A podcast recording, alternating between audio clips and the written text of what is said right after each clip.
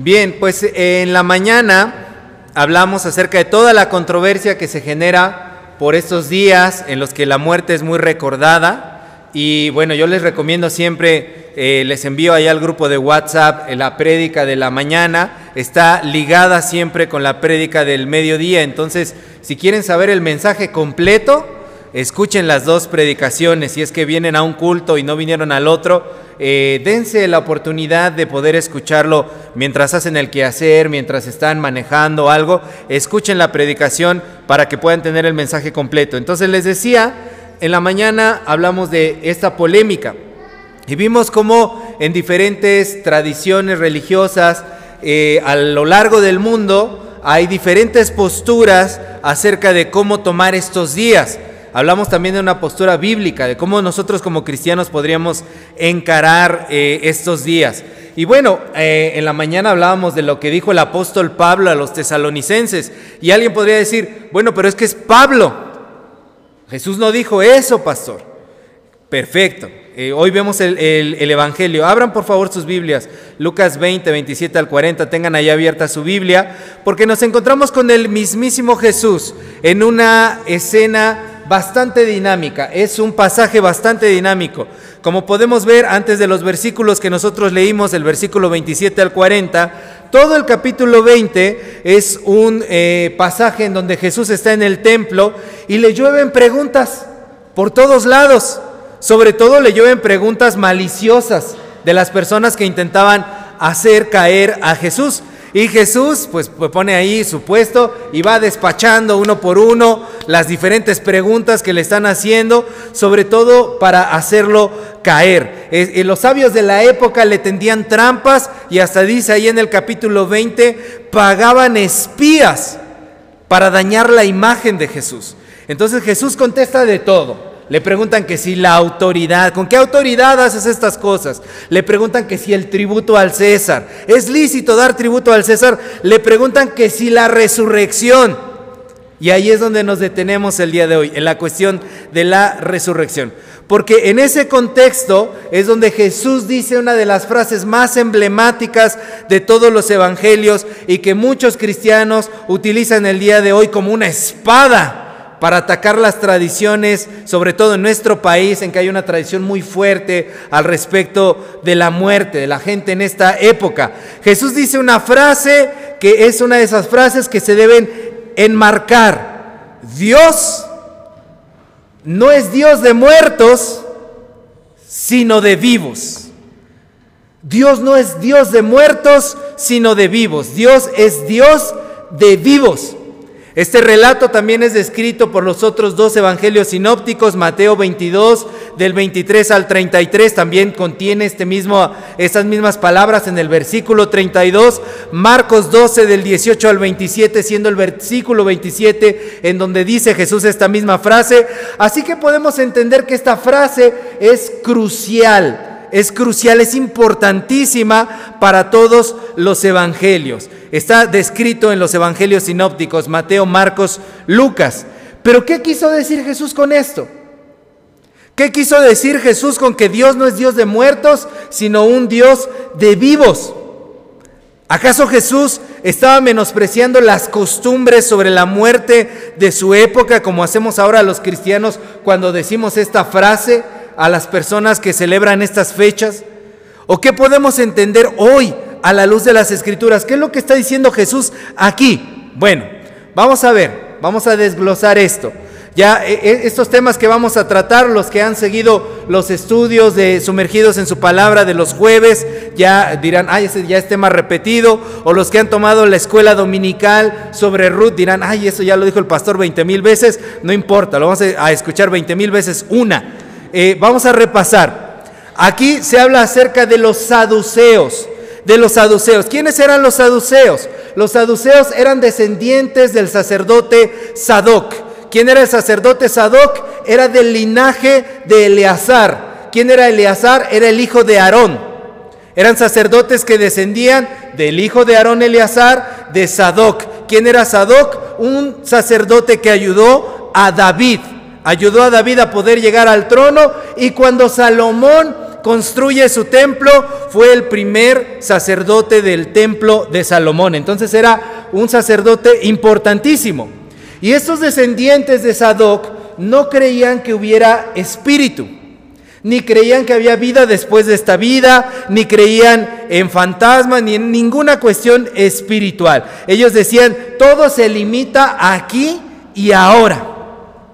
No hay nada más después de la vida.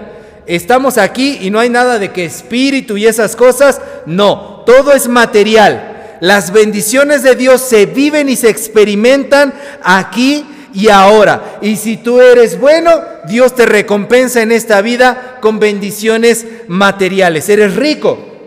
¿Por qué creen que decían esto? Porque los saduceos eran billetudos, hagan de cuenta, eran de Nextlalpan los saduceos, tenían así el, el billete, eran ricos, tenían muchas posesiones materiales. Lógicamente ellos como eran adinerados, eh, decían, pues bueno, somos adinerados porque Dios nos bendice. Nosotros somos benditos de Dios. Por eso es que estamos así. Ah, ¿eres pobre? Es que eres maldito de Dios. Eres pecador. Ya, tu recompensa está aquí y ahora. Por lo tanto, estos saduceos eran sumamente materialistas porque no les convenía pensar en que había una vida después de la muerte. Porque si había una vida después de la muerte, a pesar de que ellos tuvieran riquezas y se habían portado mal, que nadie sabía que se habían portado mal, después de la muerte podía venir para ellos un castigo o algo malo para estos saduceos. Si había vida después de la muerte, ellos no iban a salir bien librados porque sus actos realmente no eran buenos. Por lo tanto, preferían pensar que solamente existía este plano material. Solo existe esto. No hay nada más después de la vida. Pues claro, pues teniendo todo el billete del mundo, hasta yo, ¿no? Yo soy bendito de Dios, qué bueno. Este, aquí es donde disfruto lo que Dios me quiere dar. Por eso los saduceos no creían en la resurrección. No crean que era por una cuestión espiritual o muchísima doctrina o inteligencia que ellos tuvieran, era mero interés económico. Y ellos son los que se acercan en este pasaje, en el versículo 27 al 40 que estamos viendo, e intentan ridiculizar a Jesús con la ley del levirato. Levirato ya hemos visto en escuela dominical, viene del latín levir, que significa cuñado.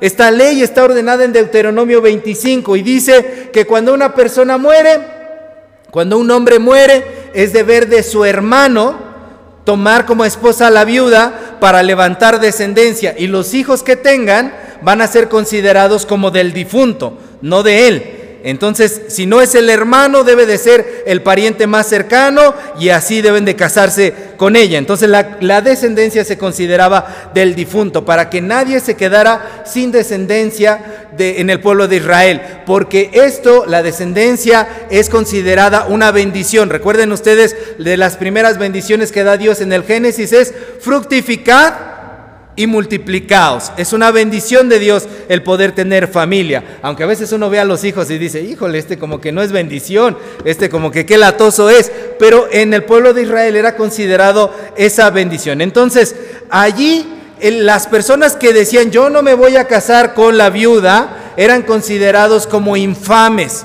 eran considerados como malas personas. En la mañana, justamente acabamos de terminar la escuela dominical, veíamos que hay incluso una ley en donde la viuda, si no querían casarse con ella, le quitaba la sandalia al cuñado, le escupía la cara y decía, desde ahora va a ser la casa del descalzado. Un oprobio, una vergüenza este que no quiere levantarle descendencia a su hermano. Está ordenado en la Biblia eso. Entonces, los saduceos vienen con Jesús y le plantean un escenario imaginario. Los expertos le dicen, los expertos en leyes le dicen esto, le plantea una cuestión casuística.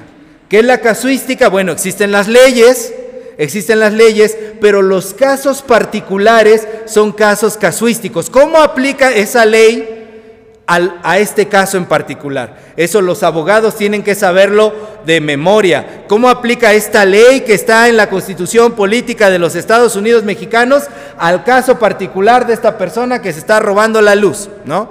Tienen que saber exactamente cómo aplica esta cuestión a un caso particular. Bueno, los saduceos vienen con una cuestión de estas, una cuestión casuística con Jesús, un escenario imaginario, un ejemplo imaginario. ¿Y qué es lo que le dicen? Le dicen a Jesús acerca de esta mujer, ¿verdad? Que eh, había tenido siete maridos. Los siete maridos se le habían muerto sucesivamente. Le dan este ejemplo inventado. Sucesivamente han muerto los siete maridos. Y le preguntan maliciosamente a Jesús, a ver Jesús, tú dices que hay resurrección, ¿no? Pues entonces a ver en la otra vida, ¿de quién va a ser esposa? Los siete fueron sus maridos aquí en la tierra y los siete se le murieron. Parecía que estaba maldita la mujer, ¿no? Algo tenía que los mataba a todos. La viuda negra, quizá, ¿no? Ahí, los siete se le murieron. Y ese argumento para ellos es irrefutable, la trampa perfecta para hacer caer a Jesús, una incógnita incontestable. Y de hecho los sabios de la época no lo podían contestar. Para ellos ellos tenían el sartén por el mango. Ahorita este Jesús va a quedar exhibido como un ignorante de la ley delante de todos sus seguidores y lo van a dejar de seguir. Le ganamos a Jesús. Y Jesús responde tranquilamente, pues cuando resucitemos no va a haber casorios. ¿Cómo la ven? No va a haber casorios en la otra vida. La vida después de la muerte no es como esta vida. La vida después de la muerte es de otra naturaleza, una naturaleza diferente que no alcanzamos nosotros a comprender, en donde ya no va a haber necesidades, ya no va a haber carencias, ya no va a haber todas estas cosas que tenemos ahora. Así que tratar de entrar en lo nuevo con ideas viejas no tiene cabida. Tratar de entrar en la nueva vida con ideas viejas no tiene cabida y ¡pum! El argumento de los saduceos, el poderosísimo argumento de los saduceos, sabios, eruditos, perfectos en su entendimiento de la ley, queda destrozado en segundos. En milésimas de segundos Jesús destroza el argumento de los saduceos. No hay casorios en la otra vida, la otra vida es diferente. Así que lo que me están diciendo no aplica. Y además Jesús les agrega algo. Pero miren, que yo también tengo para ustedes, lo traje preparado. Sobre si existe la resurrección o no existe la resurrección, miren, ahí les va. Pónganme atención porque esto va despacito, como la canción. Moisés llama a Dios, Dios de Abraham, Isaac y Jacob, ¿verdad? Y los sabios, no, no, pues sí, sí, Dios de Abraham, Isaac y Jacob. Y ustedes ven con malos ojos a la muerte, ¿verdad? No, pues sí, la muerte es, reprochable, es detestable la muerte. Ustedes jamás dirían que Dios es un Dios de muertos, ¿verdad? No, ¿cómo vamos a decir que Dios es un Dios de muertos si la muerte es detestable, es indeseable? ustedes ven como algo indeseable, impuro, sacrificialmente sucio, la muerte, ¿verdad? Todo lo que está muerto. Sí, sí, sí, Jesús. ¿Y qué no Moisés, Abraham, Isaac y Jacob están muertos? Ah, caray, nos la volteó. Y ni cuenta nos dimos que nos la volteó. ¿En qué momento pasó esto? ¿Cómo se atrevió a hacer esto Jesús? Ah, caray, ¿qué le decimos? Híjole, nosotros somos los que ahora estamos en un apuro. ¿En qué lío nos metió Jesús? ¿Ahora qué vamos a hacer? ¿Vamos a quedar en ridículo delante de todos? Pues no, mis queridos saduceos, para Dios todos, todos, todos estamos vivos. Él no es Dios de muertos, Él es Dios de vivos. ¿Por qué? porque la muerte no tiene la última palabra. El que tiene la última palabra es Dios. La muerte no es un estado eterno. Y decíamos en la mañana, la muerte tampoco es un ser que ñaca ñaca los asusta y se les aparece el muerto y se les sube el muerto. Ay, es que se me subió el muerto. No. La muerte no tiene poder, no es un estado eterno. Algún día resucitaremos. Y como Dios nos ve así, porque Dios puede ver el pasado, el presente y el futuro, nos ve a todos vivos. vivos, inclusive los que ya no están con nosotros, porque los que ya no están con nosotros, decíamos en la mañana, nos ve como si estuviéramos dormidos. Y Él sabe que todos vamos hacia allá, a su encuentro con el Señor, al estado eterno en donde hemos de estar con Él. Entonces para Dios todos estamos vivos siempre. Moisés, Abraham, Isaac y Jacob están vivos para Dios. Algún día nos reuniremos eternamente con el Creador y habrá una fiesta con Él. ¿Ven cómo dicen saber y no saben, mis queridos saduceos? Están chavos, no le saben a esto, no le saben a esto de la palabra de Dios, uno tiene que venir a enseñarles. Y aquellos se fueron sorprendidos de cómo les volteó la tortilla. Y dice ahí el Evangelio que ninguno ya se atrevía a preguntarle nada, los dejó calladitos, calladitos los dejó. Entonces, esta discusión se da entre Jesús y los saduceos, pero había más gente escuchando. ¿Qué fue lo que sintió la gente al oír estas palabras de Jesús? Aparte de admiración, porque debió causarles admiración ver al maestro así, la gente sintió esperanza. La gente sintió ánimo, porque lo que Jesús estaba diciendo es, esta realidad no es todo lo que existe. Hay un lugar mejor, donde no hay injusticias, donde no hay divisiones entre pobres y ricos, donde no hay divisiones entre saduceos y el resto del pueblo, donde ya no hay más carencias, más, dolor ni más sufrimiento. ¿Cómo cantamos? Allá en el cielo, allá en el cielo, allá en el cielo. No habrá más llanto, ni más tristezas, ni más dolor, ¿verdad? Lo cantamos nosotros también y a veces no lo entendemos. Hay un estado en donde ya no hay más carencias, ya no hay dolor, ya no hay sufrimiento. Los problemas de esta vida ya no representan nada, se acabaron, ya no es más angustia, son ínfimos comparados con lo que vamos a experimentar en la presencia de Dios. Es más, hasta las dichas más grandes, como lo puede ser estar con tu pareja en el matrimonio, no son nada comparados con el eterno gozo que vamos a tener con Dios nuestro Creador. Las palabras de Jesús para las personas que estaban escuchando fueron de ánimo, fueron de esperanza, fueron de consuelo para refutar a quienes, aquellos que decían que solo existe este plano terrenal y que si te tocó sufrir aquí, te amolaste y ya no hay más. Te tocó sufrir aquí, eres pobre, te amolaste, ya no va a haber más. Entonces lo que Jesús estaba diciendo podemos traducirlo como siempre hay un tiempo mejor. No desistan, tengan fe, tengan ánimo. Los que han dormido están en un lugar mejor y nosotros vamos hacia un lugar mejor. Así que no fue una palabra amargada la que Jesús estaba dando, Jesús no estaba amargado intentando ridiculizar o rechazar las tradiciones de su época como actualmente los cristianos cuando mal empleamos esta frase, cuando mal empleamos esta porción de la escritura, sacándola totalmente de contexto. Por eso es importante entender las escrituras. Es que Dios no es Dios de muertos, Dios es Dios de vivos, no celebres eso. A ver, espérame. Eso no es lo que Jesús intentó decir cuando Jesús estaba intentando decir eso, cuando Jesús dijo eso, estaba intentando dar una palabra de ánimo para fortalecer los corazones decaídos, para decirles, tengan fe.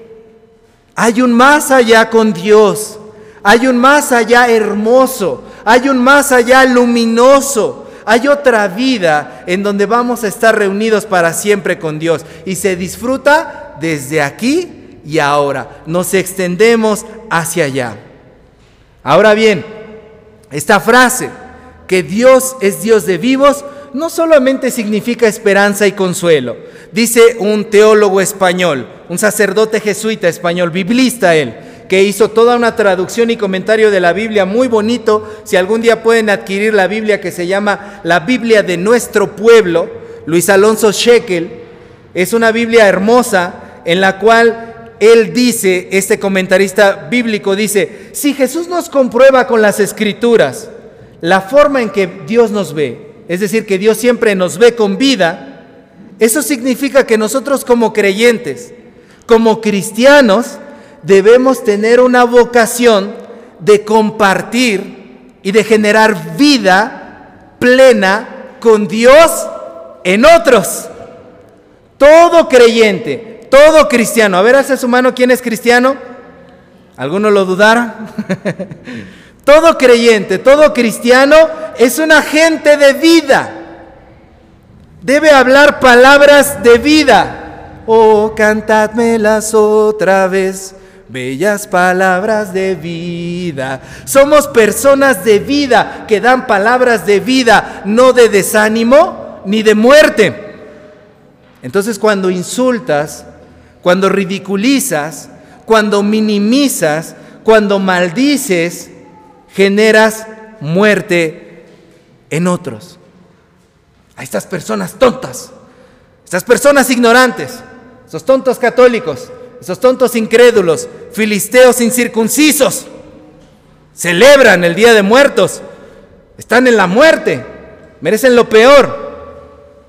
Mejor darles una palabra de vida, de consuelo, de amor, de paciencia, de misericordia. Sigue el ejemplo de Jesús.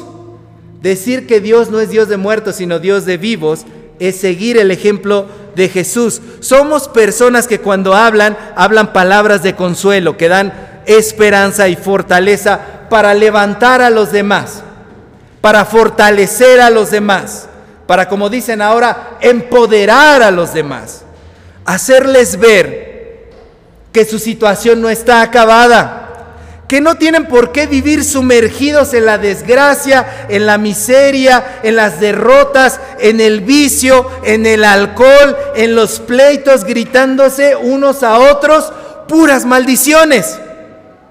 Yo sé que ustedes no son así, pero sus vecinos sí, quizá, y viven todo el tiempo gritándose palabras indecibles, esdrújulas, larguísimas, en donde se insultan los unos a los otros y se humillan y se hacen sentir mal. Yo no sé si esta semana tú hayas dicho alguna palabra que humilló a otra persona. O hayas escuchado en tu familia palabras de pleito en donde se humillaban los unos a los otros. O de tus vecinos y decías, híjole, qué dolor me da escuchar a los vecinos. Está bueno el chisme, pero, pero me duele escucharlos así, cómo se están gritando los unos a los otros, cómo el Señor le habla a la señora, cómo entre hermanos tienen tantísimos pleitos por cosas tan banales. Me duele. Ahí es donde yo tengo que llevar una palabra de vida a ellos y decirles, no tienen por qué vivir así. ¿Por qué creen que la vida es esto? ¿Por qué creen que la vida se reduce a estar todo el tiempo jalándose del chongo, insultándose, humillándose, haciéndose añicos, causando dolor? ¿Por qué creen que la vida es esto? ¿Cómo le pueden llamar a esto vida? Cristo vino para darnos vida y vida en abundancia. Hay un Señor, hay un Dios, hay un Salvador que quiere darles un cambio a ustedes. Miren, yo voy a la iglesia, conozco de la palabra de Dios. Cristo puede cambiar su situación si ustedes lo dejan entrar en sus vidas y sus corazones. ¿No les gustaría vivir de esa manera? Estás triste, estás desconsolado por tu persona que se te murió, tu familiar, tu ser querido. Ten paz, ten confianza, ten consuelo. Él está con el Señor. Duerme. No sean de esos cristianos que llegan, híjole, no era cristiano. ¿Quién sabe dónde esté ahorita, eh? Y tú, si te vas a morir, híjole, como que andas malos pasos. ¿Quién sabe dónde estés el día de mañana? Eso no es una palabra de consuelo. Aunque nos bañemos de santidad, somos peor que los saduceos o los fariseos cuando hacemos eso. No, hermanos, no. Jesucristo dio una palabra de vida porque Dios es un Dios de vivos. La gente vive suficientes desgracias. La gente vive suficientes dolores. La gente vive suficientes problemas. A lo mejor tus vecinos no, pero yo no sé si le prendes a las noticias un día en la semana y ves todo lo que está pasando. Esa gente necesita una palabra de paz Esa gente necesita las buenas noticias, el Evangelio. Cualquiera que haya sido la razón que le cause sus desgracias, porque tú puedes decir, pues sí viven desgracias, pero porque se lo ganaron, pastor. Ellos mismos se lo ganaron. Si no anduvieran haciendo esas cosas, no les iría así. A ver, espéreme que el juez está allá arriba.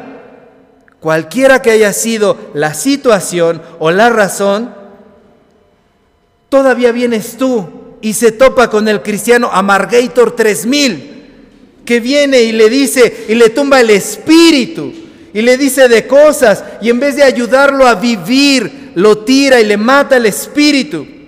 En vez de ayudarlo a levantar la frente en alto, camina con dignidad. No eres basura. Tu familia no está en la perdición. Levántate. Como decía Jesús, levántate y anda. ¿Qué es más fácil decir? ¿Tus pecados te son perdonados o levántate y anda? Jesús decía, levántate y anda. Y deja tus pecados atrás. Tenemos un Dios de vida, un Dios de vivos. Y estamos vivos gracias a Él, comparte la vida, porque Cristo te ha dado vida a ti. Entonces cuando decimos qué significa Dios de vivos, significa que yo soy una persona que comparte la vida. Eso puedes decir cada vez que lleguen estas fechas. Eso puedes decir cada vez que lleguen estos momentos. En lugar de combatir la fe, de ponerte tu escudo y tu espada como buen defensor de la fe, como soldado cruzado que va a defender la sana doctrina, Cristo te envió a hacer consolación. Cristo te envió a hacer vida. ¿Y cómo vas a poder dar vida si tú no tenías conocimiento de esta vida? Eso es lo que Cristo nos ha enviado a dar para otras personas. Así que seamos fieles al Dios que no es Dios de muertos, sino Dios de vivos. Vivamos la vida que el Señor nos ha dado. Amén. Pongámonos de pie.